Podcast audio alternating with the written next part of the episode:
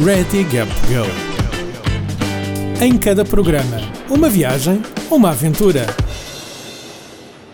Alô pessoal, bem-vindos a mais um episódio do Ready Gap Go, o podcast da Gap Year Portugal. O meu nome é Marta Cunha Grilo e hoje tenho aqui comigo o Manel Clemente. Uhul! Olá. Manel! Olá, olá. Obrigado pelo convite. De nada e obrigada a tu por estares aqui, que hoje é feriado pessoal, estamos a gravar num feriado e o Manel fez o favor de vir até aqui aos estúdios gravar mais um episódio. O Manel, que é neste momento o coordenador de voluntários na plataforma de voluntariado Para Onde, escritor no Instagram Sem Ti Menos, com mais de 19 mil seguidores e autor do livro Se Sentes, Não Hesites. Já nas bancas. Está nas bancas ou não? Todas as bancas, FNAC, Bertrand, UC, hipermercados, está em todo lado. Como é que surgiu esta ideia de tu escreveres um livro? Opa, estás com tempo? Estou com muito tempo. Ah, o livro basicamente veio do, do meu gosto de, de escrever, não é? Daí ter criado a página do 100 e Menos, onde ia partilhando as minhas reflexões, os meus pensamentos e tudo aquilo que eu escrevia, muito na ótica de um dia mais tarde escrever um livro, não é? Todas as pessoas gostam de escrever, não é? Há de passar algures pela, pela criação de um livro e pronto, foi a partir daí quando senti que já tinha público suficiente e maturidade suficiente e conteúdo suficiente Uh, os astros alinharam-se e a coisa, a coisa deu-se, e daí nasceu o Se Sentes, Não Hesites.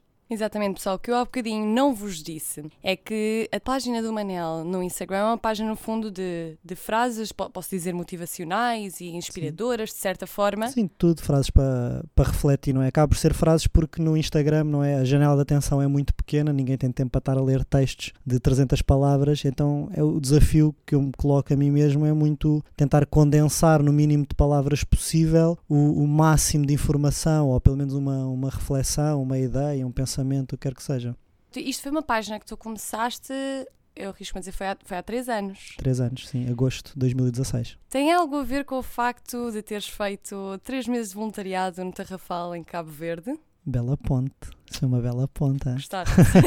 Não, teve, teve sem dúvida uh, a ver, não é? Porque eu, eu, já, eu já escrevi antes, mas com, como todas as pessoas que, que criam, não é? Seja música, seja pintar, escrever, o que quer que seja, há muito aquela tendência de guardarmos só para nós ou para as pessoas mais, mais próximas, porque como é uma coisa que gostamos tu, tanto, temos sempre aquela ideia de se eu partilhar isto com o mundo exterior, vai, vai ficar vulnerável, vai ficar exposto, então, e não queremos ouvir críticas, não queremos que ninguém aponte o dedo àquilo que nós gostamos tanto, então acabamos por guardar e acabamos sempre também por nos subvalorizar um bocado naquela ideia de ah, se calhar isto não é assim tão bom, ou se calhar só eu é que gosto, ou pronto, aquele- aqueles dilemas existenciais todos. E na altura, quando fui para Cabo Verde, era uma das minhas ideias era escrever enquanto lá estivesse, o que aconteceu, mas muito pouco. Porque eu estava a contar ter muito mais tempo para escrever, para pen- mas nada, nada disso, nada disso.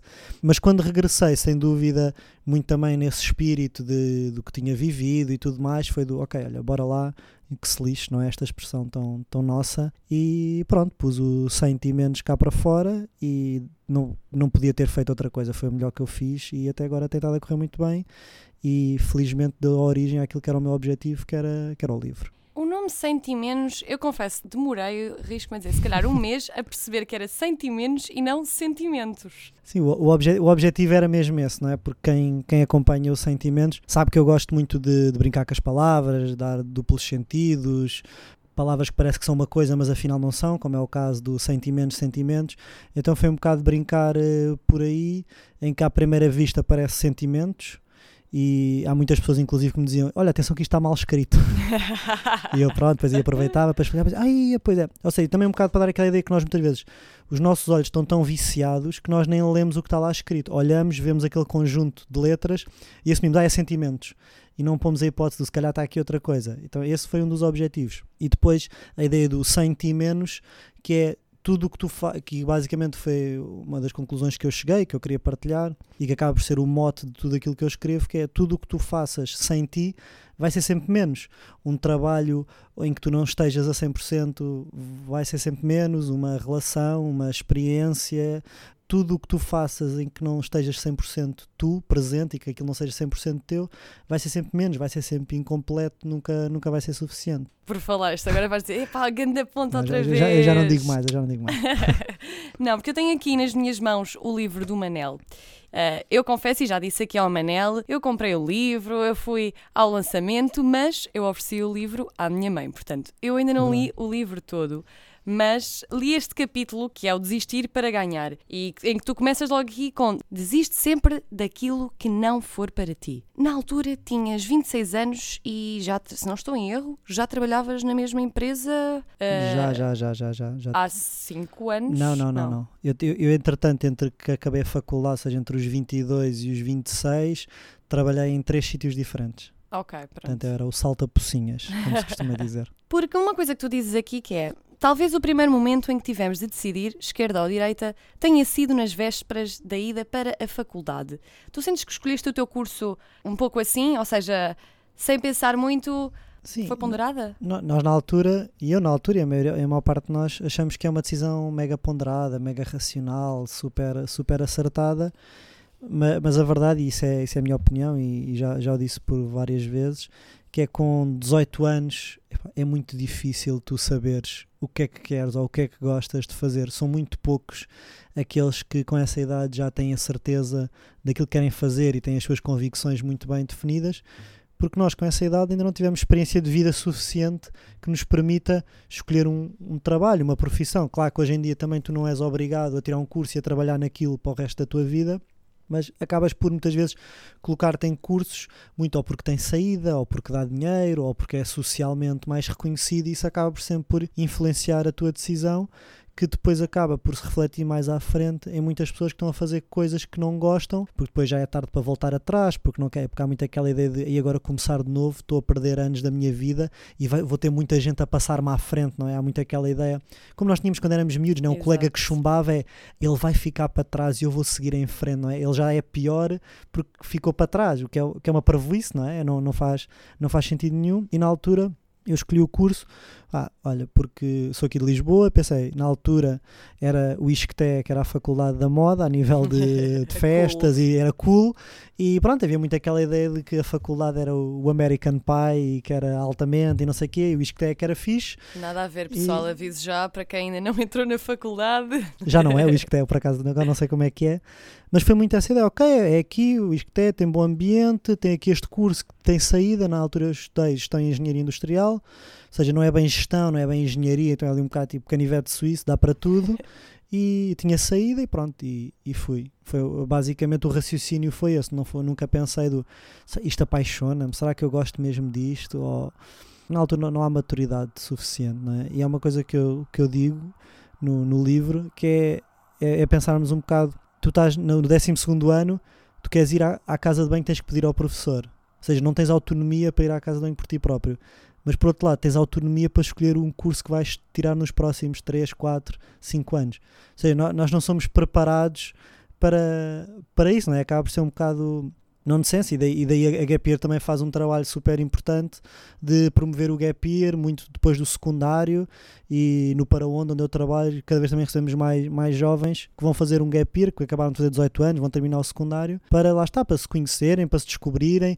Não quer dizer que depois de fazer um Gap Year vão, vão encontrar a luz e vão ser iluminados e vão já saber tudo sobre a vida, mas pelo menos vai-lhes dar experiência, vai-lhes dar bagagem e de certeza que vão decidir muito melhor do que se decidissem sem ter essa, essa experiência do Gap Year. Exato, é como eu costumo dizer, o gap year não é uma fórmula mágica, não significa que vá resolver todos os nossos problemas, mas a verdade é que é como tu dizes, experiências, vivências, pois no fundo ajudam também a moldar o nosso caráter e aquilo que nós queremos depois fazer no futuro, porque Sim. neste momento tu tiraste um curso, mas não estás a fazer nada relacionado com o curso. Sim, nada, sim, muito pouco ou praticamente nada, é o componente de gestão. Aí a maior parte dos cursos, a, a faculdade é mais para.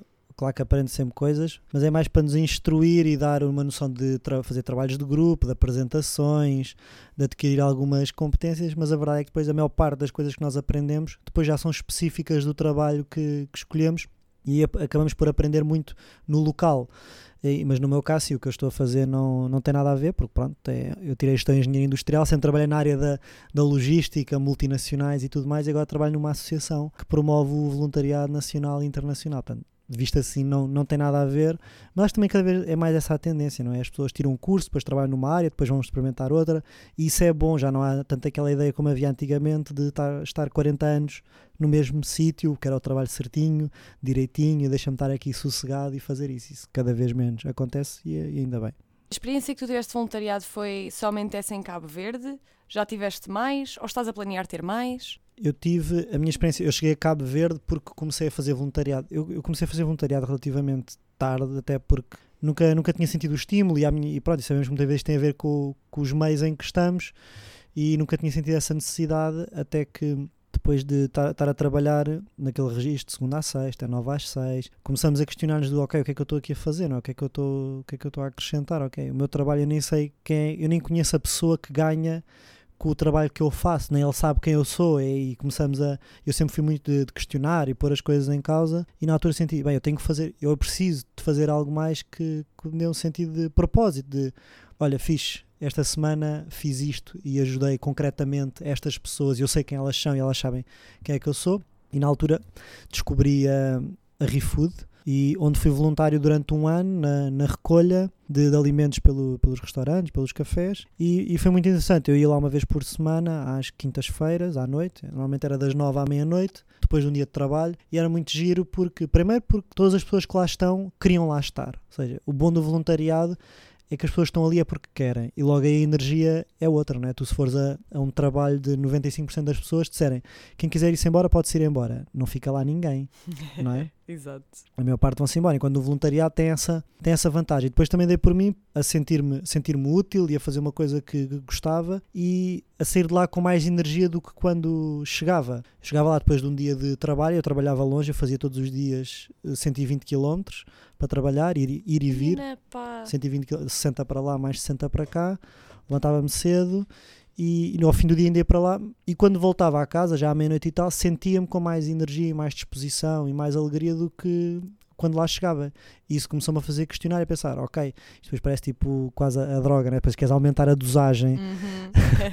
eu, eu ia uma vez por semana, pensei: não. que Se calhar o que eu gostava era mesmo de fazer algo mais, mais intenso ou mais a, a full time e de preferência num contexto que fosse mesmo diferente para poder aprender ainda mais e foi aí que, ou seja, as coisas acabam por, por vir ter comigo que ReFood falaram-me uma amiga por acaso calhou em conversa e depois veio o tema do, do para onde num jantar com amigos que também falaram e eu fui pesquisar e foi aí que, que me cruzei com, com o Tarrafal, com Cabo Verde. E o que é que estiveste lá a fazer? Quais eram as tuas funções? As minhas funções, basicamente, no Tarrafal, na Ilha de Santiago, a Delta Cultura, que foi a associação com quem eu trabalhava, que não tem nada a ver com a Delta Café, apesar de muitas pessoas acharem que, é, que tem a ver com a Delta. Eu incluída, pessoal. Então, achavas? Achava- depois, ou seja, Não, não, não és à a primeira única. vista, sim. Depois investiguei e foi, oh, ok. Ok. É normal, não é? O pessoal associa sempre Delta aos cafés. E basicamente aquilo é o que nós chamamos aqui em Portugal um ATL, tempos livres, em que as crianças lá ou têm aulas de manhã ou têm aulas de tarde. Portanto, as que têm aulas de manhã vão para a Delta Cultura à tarde e as que têm aulas à tarde vão para lá de manhã.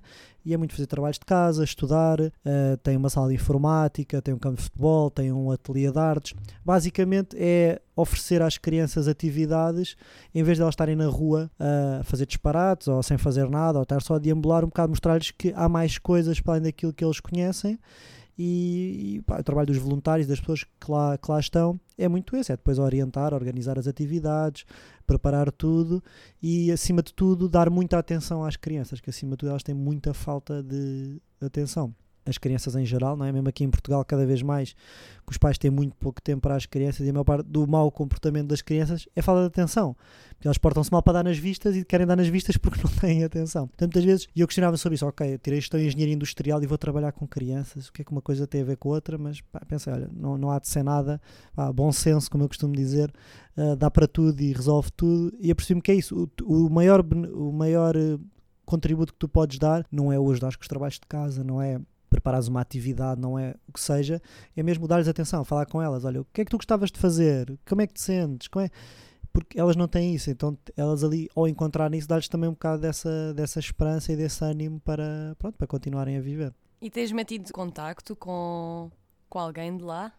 Uh, sim, atualmente sim, porque então agora porque trabalho no Para Onde acabo por manter muito o contacto mais com, com, os coordenadores e sim, apesar de não estar lá e como acompanho os voluntários que estão lá todos os meses, é quase como se, se lá estivesse, então dá, dá para ir matando as saudades. No Para Onde vocês têm vários programas, uh, um pouco por todo o mundo não é? Sim, nós no Para Onde temos praticamente o mundo inteiro, sim, sim, sim. E por curiosidade, quais é são os, os, lugares para, para os quais, ou os, ou os tipos de voluntariado que as pessoas costumam escolher? É assim, nós no Para Onde os nossos programas dividem-se entre curta duração e longa duração, que é logo aí que fazemos a distinção entre outras organizações, tá, porque o voluntariado internacional está muito associado àquela coisa do tens que despedir ou tens que estar um ano a preparar-te em Portugal para depois estares mais um ano em missão. Há muito aquela ideia que é uma coisa que te, que te consome muito, muito tempo. E nós no Para Onde temos experiências ou programas de curta duração que vão de uma a três semanas. Ou seja, tu podes perfeitamente, nas férias da escola, do trabalho ou o que seja, fazer uma semana de voluntariado, duas, três, e, não seja, e a tua vida não tem que mudar totalmente para, para tu fazeres isso. E aí nós pertencemos a uma rede internacional, que é o SCI, e que ao fazer parte dessa rede temos acesso a montes de campos de voluntariado por, por todo o mundo. Depois, para quem quer experiências mais longas, como foi o meu caso na altura, temos as, os programas de longa duração, que aí já são no mínimo um mês, e a maior parte deles são nos PALOP, porque acaba por ser também os países que as pessoas aqui em Portugal têm mais, mais afinidade e a facilidade da língua e tudo mais. Agora que falaste pronto, nos diversos tipos de voluntariado, na sua duração em específico, eu gostaria de saber a tua opinião relativamente a um assunto que costuma gerar assim alguma controvérsia, em particular quando se fala de voluntariado com crianças, que é o volunturismo. O que eu tenho, nós temos uma, e isso é uma grande preocupação nossa é que e como em todas as áreas e o voluntariado e as causas sociais e as associações que estão por todo o mundo, é como tudo, há as boas e há as não tão boas. E claro, há associações que se aproveitam dos voluntários como como forma de sustento, muito mais numa vertente económica e o nosso trabalho enquanto associação é muito esse, fazer essa triagem de que associações é que fazem um trabalho sério e realmente tem impacto naquela comunidade ou que associações é que é mais fachada e por isso é que nós temos sempre esse critério de seleção muito rigoroso, ou seja, nós não trabalhamos com todas as associações e todos os anos fazemos uma, uma revisão às nossas, às nossas parcerias para saber quais é que devem continuar e quais é que não devem. Volunturismo às vezes acaba por partir mais dos voluntários uh, daquela coisa de ah, fazer voluntariado, vou lá um bocadinho, ajudar umas criancinhas e tal. Não. E a maior parte dos nossos programas é, é, é voluntariado full-time, é, é, como se fosse um trabalho, de segunda a sexta. A pessoa está a fazer voluntariado. Claro que também tem tempo de folga, tem tempo para lazer, porque aqui também o objetivo é que a pessoa tenha tempo para conhecer o país e envolver-se na cultura e também para descansar, não é? Ninguém consegue estar 24 sobre 7 a, a trabalhar, não é por claro. ser voluntariado que é, que é diferente. Agora, as, as motivações das pessoas variam, variam muito, não é? As pessoas, e cada vez mais é uma coisa com que nós nos deparamos, mas é, é o fenómeno do voluntariado internacional, não é? No nosso tempo isto agora parece conversa de velhos. Era, o, que é, o que é que diferenciava as, as pessoas umas das outras? Era Erasmus, fizeste Erasmus ou não, ou tens mestrado ou não. Hoje em dia, como ter mestrado já é tão normal, fazer Erasmus é tão normal, agora estamos no capítulo do voluntariado internacional. Então a motivação das pessoas muitas vezes não é, não é correta. Por exemplo, no meu caso fui, eu já, já era licenciado, já trabalhava, portanto aquilo não não ia numa ótica de ah, é bom para o meu currículo ou para ter um certificado. Fui porque queria ir e pronto. Mas temos muitas pessoas, inclusive, é que até nos perguntam se podemos passar o certificado antes delas irem. É sério? Sim, isso, isso, isso acontece e bah, claro que não, não, não vou dizer que nos deixa mega tristes, porque bom, temos que aceitar, não é? E quando, a partir do momento em que o, o voluntariado internacional é uma coisa cada vez mais acessível, e é isso que nós queremos também, é que seja cada vez mais acessível à maioria das pessoas, é normal que apareçam pessoas com. Ou seja, por ser tão fácil, não é? Como antigamente, se calhar tinhas que ir ao Google fazer montes de pesquisas. Olha, é como o Gap Year, não é? Os, os primórdios que fizeram o Gap Year tinham que procurar tudo, não tinham ajuda de ninguém. Ou seja, como tinham tanto trabalho, era porque queriam mesmo, era, era os puristas. Hoje em dia, se as pessoas tiverem a papinha toda feita, já não vão viver essa, essa luta ou esse desafio ou essa aprendizagem e acabam por muitas vezes não dar tanto valor por não terem passado por esse processo. E o voluntariado é a mesma coisa. Voltando um bocadinho mais para o tema das viagens, penso que foi no ano passado que decidiste ir ao Irão, não foi?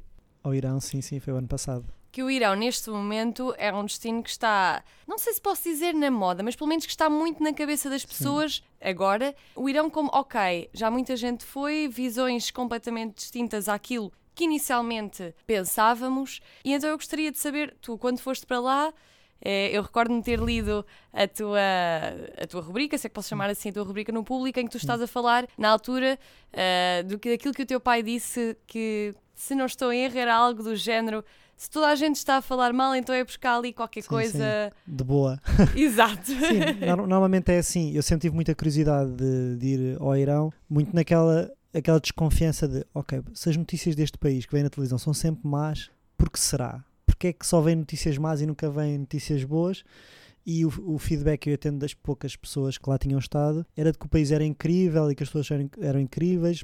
E eu já tinha ficado com essa ideia do, do, do- não é o povo muçulmano, ou das pessoas muçulmanas, quando fiz Erasmus, tinha muitos amigos turcos, depois entretanto também fui à Turquia e pude estar, ter um contacto mais próximo com a realidade muçulmana, com pessoas árabes e tudo mais, e ver os, os valores que eles praticam, a forma de estar deles, a generosidade e pensar, ok, epá, estes tipos que nos impingem todos os dias na televisão como sendo os maus da fita, pá, são pessoas incríveis. Claro que também têm os maus da fita dentro, como todos, não é? São pessoas, mas surpreenderam muito pela positiva, lá está, por causa desse estigma todo que, que existe. E na altura pensei, não, eu tenho que ir, eh, tenho que ir ao Irão antes, enquanto aquilo ainda é, é desconhecido e está de certa forma a nível de turismo virgem, por assim dizer. E, e barato, ainda é barato ir para lá. Eu posso dizer-te que um, um voo para, o- para o Irão, Lisboa, eh, Lisboa-Teherão, são 300 euros, 300 e tal euros. Bem Por- barato. Porque não é, sim, tu às vezes pagas isso para, na Europa É para, para para ir para ali. Ou para a Alemanha, ou Ou para ir para a Alemanha. assim. Bem parecido. E era muito também aquela coisa do, do ir ao desconhecido e, e felizmente cada vez é mais fácil viajar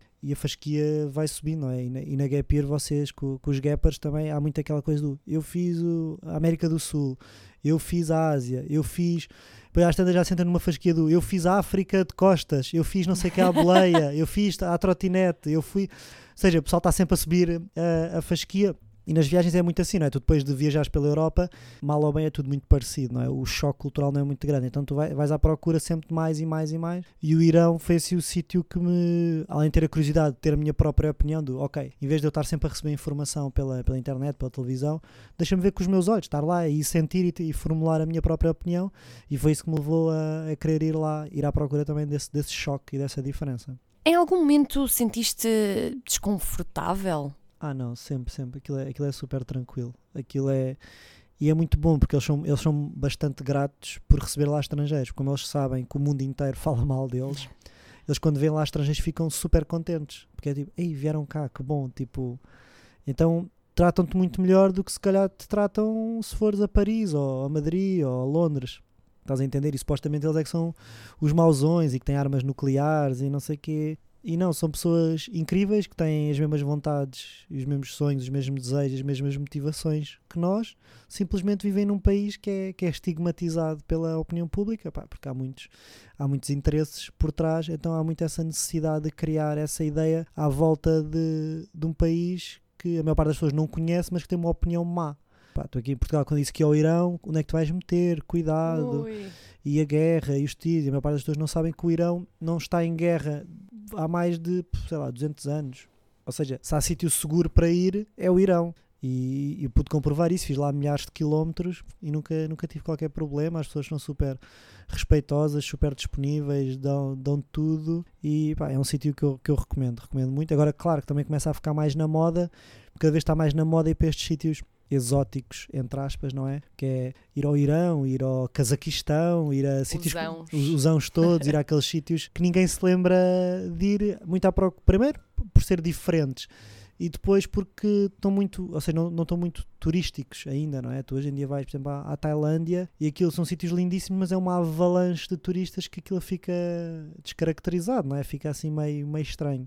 Eu à Tailândia nunca fui, também nunca fui ao Irão. Na verdade, tenho grande vontade de ir aos dois, mas ao Irão então, ainda no outro dia, eu estava a fazer esta questão porque ainda no outro dia estava a falar com mais um pessoal também que costuma viajar e está tudo com o Irão na cabeça. Eu até pensei, bem, mais vale juntar-nos todos e fazer uma excursão. No fundo, para ti, o Irão foi uma surpresa? É assim, eu- é que na verdade o Irão não foi assim uma grande surpresa, porque eu também já estava um bocadinho à espera de, de que aquilo não fosse tão mau como pintam, e ou seja, e depois isso veio-se veio a confirmar. Mas é mais as pessoas, não é? As próprias pessoas. Eu posso dar-te um exemplo. Lá andas na rua e as pessoas cruzam-se contigo, percebem que és turista e dizem Welcome to Iran. A dar- a dar-te as boas-vindas e põem a mão no peito e, e acenam com a cabeça, quase como se tu fosses uma, uma celebridade, entre aspas, por lá estar. É isso, porque depois de resto é, é um, é, um, é um país normal, tem montes de coisas para, para visitar, para, para ver e pronto, são pessoas normais que estão lá a fazer a vida delas. Claro que tem um regime muito específico, é muito difícil para elas sair do, do, do Irão e acabam por se sentir um bocado enjauladas lá no país e pronto, acabam por ser muito vítimas da, da opinião mundial por, por questões políticas, por questões financeiras, mas acima de tudo foi isso, aquela ideia do é perigoso e são radicais e são extremistas, opá, nada, nada disso. São pessoas normais que querem ter família, trabalhar e fazer a vidinha delas e está tudo tranquilo. Pessoal, já viram? Portanto, não é preciso ter medo. É, no fundo, o que, o que importa é ir, não é? O que importa é ir e Sim. descobrir e ver com os nossos próprios Sim, olhos. Porque a maior parte dos medos estão sempre na nossa cabeça, não é? São cenários que nós criamos. Pá, claro que no início é um choque. Posso dar um exemplo de quando vais a aterrar, dizem-te atenção, estamos a chegar ao aeroporto, não lembro do aeroporto, do aeroporto de Tiarão,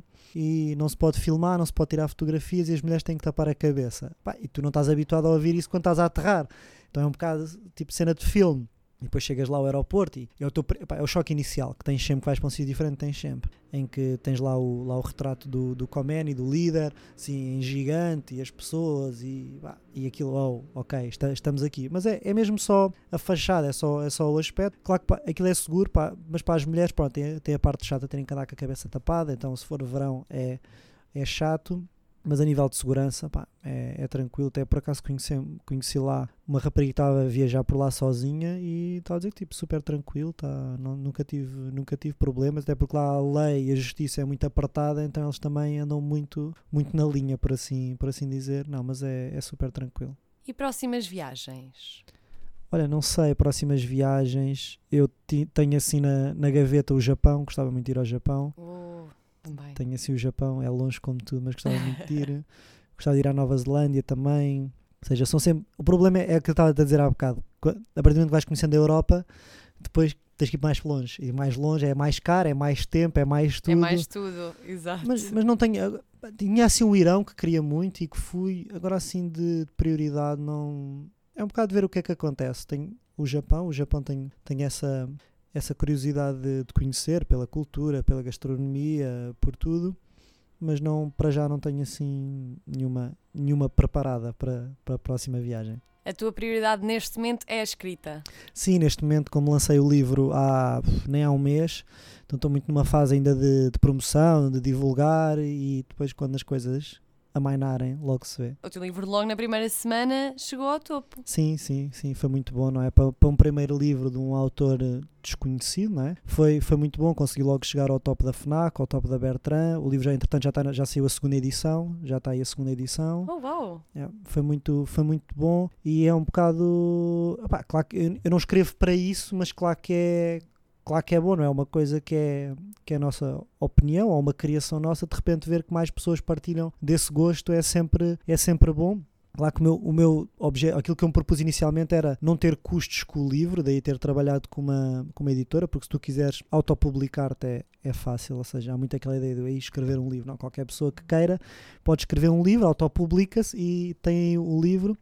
Mas a minha ideia era mesmo trabalhar com uma editora, tentar que a coisa fosse o mais profissional possível e que tivesse o mínimo de custos para, para mim e a partir do momento que consegui isso era, olha, tudo o que viesse era, era bem-vindo e, e felizmente está tá a correr muito bem, o feedback tem sido muito bom e daí também já está na, na segunda edição. Eu acho que melhor do que eu, como é mais do que óbvio, sendo tu o autor, consegue explicar assim um bocadinho do que é que trata o livro. O Sentes, não- antes de mais o título vem de esta frase, o Sentes não hesites, de uma crónica que eu, que eu escrevi muito a falar da minha ida para Cabo Verde e do processo das dúvidas, vou, não vou, despeço-me, não despeço, a opinião das pessoas, o que é que eu faço. E lembro-me perfeitamente de estar a escrever e de chegar ao fim a pensar, ok, como é que eu resumo isto tudo, ou como é que eu concluo isto tudo, e a mensagem que eu na altura senti que devia passar era muito essa do, olha, se sentes, não hesites. Independentemente do que digam, do que parece, dos receios, das preocupações, é, se sentiste essa vontade ou se sentiste esse estímulo, não hesites em cumpri-lo, ou pelo menos não hesites em dar o benefício da dúvida, ou o que quer que seja. E veio a partir daí o Sentes Não Hesites, na altura depois, quando criei a página dos sentimentos, também fiz os autocolantes, então esta frase veio-me veio sem, veio sempre acompanhando, inclusive já, já houve uma, uma rapariga que tatuou esta frase no, no Goza. braço, no braço, sim, sim. E é, é muito engraçado ver o impacto, a forma natural como esta frase veio. Quanto ao livro, basicamente o livro reúne várias, várias reflexões, vários textos de, de, sobre os grandes temas da vida, sobre questões que são transversais a, a todos nós e basicamente aquilo que eu, que eu procuro é dar a minha perspectiva ou dar um ponto de vista a essas questões que ajudem as outras pessoas a refletir, ou pelo menos eu vejo muito naquela forma de o que é que eu gostava de ter lido no, há uns anos, quando ainda tinha algumas, e ainda tenho, como é óbvio, mas quando tinha mais dúvidas ou estava mais inseguro ou o que é que seja, então eu procuro um bocado simplificar isso e escrever algo que eu gostaria de, de ter lido. E há muito aquela, mas é um livro de autoajuda, não é um livro de autoajuda há muito esse estigma à, à volta dos livros de autoajuda. Eu, okay, não, é, não é um livro de autoajuda, não é, não é um livro de receitas, que há bocado também inicialmente falavas das receitas, não é? Há muito aquela, os 20 hábitos das pessoas felizes, 30 formas de acordar bem disposto, 15 maneiras de viajar. As pessoas, as pessoas gostam muito, são quase, comprimi, é quase os comprimidos para emagrecer sem ir ao ginásio, não é? As pessoas yeah. querem muito coisas que lhes deem respostas imediatas e não, não querem procurar nelas próprias as suas respostas. Então, o que eu, o que eu gosto de dizer e aquilo que eu, que eu acredito é que o Sentes não, não é uma receita, não é um livro de autoajuda, mas pode servir quase como um, um despertador de, de, consciências e que, inevitavelmente, ao, ao despertares a tua consciência, pode levar-te a uma vida mais feliz, mas não te vai dizer como viver, não te vai dizer, olha, faz isto, ou faz aquilo, olha, agora te despede, vai para Cabo Verde. Não, cada um tem o seu caminho, cada um tem a sua própria receita, os seus próprios ingredientes e, e o livro motiva muito, muito a isso de segue o teu caminho, olha para ti, ouve-te, sente-te e aceita-te como és, porque lá está, sem ti, menos, não é? Ou seja, se não te assumires por completo ou se não fores inteiro naquilo que, que és e que fazes, nunca vais encontrar satisfação, nunca vais encontrar prazer. Podes mudar 100 vezes de trabalho, podes ganhar imenso dinheiro, podes viajar imenso, mas vais sentir sempre aquele, aquele vazio. É sempre aquele vazio, porque esse vazio só se preenche contigo isso nunca olhas para ti nunca vais, nunca vais preencher. Adorei, eu estava aqui só a olhar para o Manel e assim a ouvi-lo Faltam aqui as câmaras para comprovar. Faltou fogo. Mas juro, pessoal. E relembra-me então só, para terminar, onde é que podemos encontrar o teu livro? É em qualquer livraria? Sim, o livro está, está no país inteiro, FNAC, Bertrand, UC, hipermercados. Podem também comprar no site da minha editora, que é a Alma dos Livros. Próximas datas ainda não tenho, estou a, eu tive recentemente na Feira do Livro aqui em Lisboa e estou a contar em breve ir ao Porto, mas para saberem mais e para estarem a par, basta acompanharem tanto no Facebook como no Instagram, sentimentos e assim ficam a saber de tudo. E o teu podcast? Pois é, também tenho o podcast aqui concorrente do tema pois é, o, o podcast nasceu de. Ou seja, de, eu gosto de comunicar e comunicava muito por escrito, mas também gosto de falar e pensei, ok, que forma. Mas também não gosto de depender de ninguém ou ter que ter uma equipa e produção, edição. Gosto de ter uma coisa do apetece-me, faço. Então, basicamente, só tive que comprar um microfone que ligo ao, ao, computador, ou seja, não, não é tão bom como aquilo que temos aqui, mas que me permite, pronto, gravar uma edição simples e onde basicamente partilho aquilo que escrevo e aquilo que penso, e ideias e reflexões no, no podcast que se chama Se Sentes Não Hesites e que está que tá no SoundCloud e que não tem, não tem nenhuma periodicidade fixa. Por acaso gravei um episódio há pouco tempo, mas já não gravava há três meses, porque com isto tudo do livro, entretanto, parei. Eu não gosto muito de me comprometer todas as semanas, às X horas, vou, não sei o quê, porque isso a mim causa muita, muita ansiedade e muita pressão. Então prefiro ir fazendo e olha, hoje apetece-me, faço amanhã não me apetece, não faço. Sei que isso a nível de, de público e não sei o quê não é o mais recomendado, mas, mas pronto, também não estou não preocupado com isso. E o podcast acaba por ser uma continuidade, uma continuação daquilo que, que eu escrevo. Deixa estar que eu nessas coisas de quando me apetece. Eu, para mim, é quando me apetece, escrevo. Portanto, eu podcast eu gravo todas as semanas. mas agora escrever é quando me apetece, escrevo. Sim, o melhor é não forçar. Claro que às vezes, se não te disponibilizares para, a coisa também não sai, não é? Mas também é. Claro. Porque se for por obrigação, já, já, não, já não flui da mesma maneira.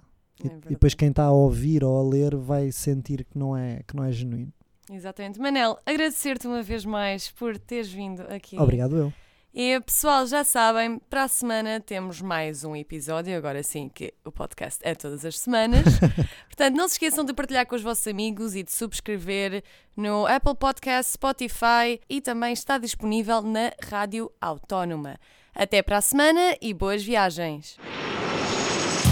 Ready Gap Go. Em cada programa, uma viagem, uma aventura uma parceria Gap Year Portugal e Universidade Autónoma de Lisboa.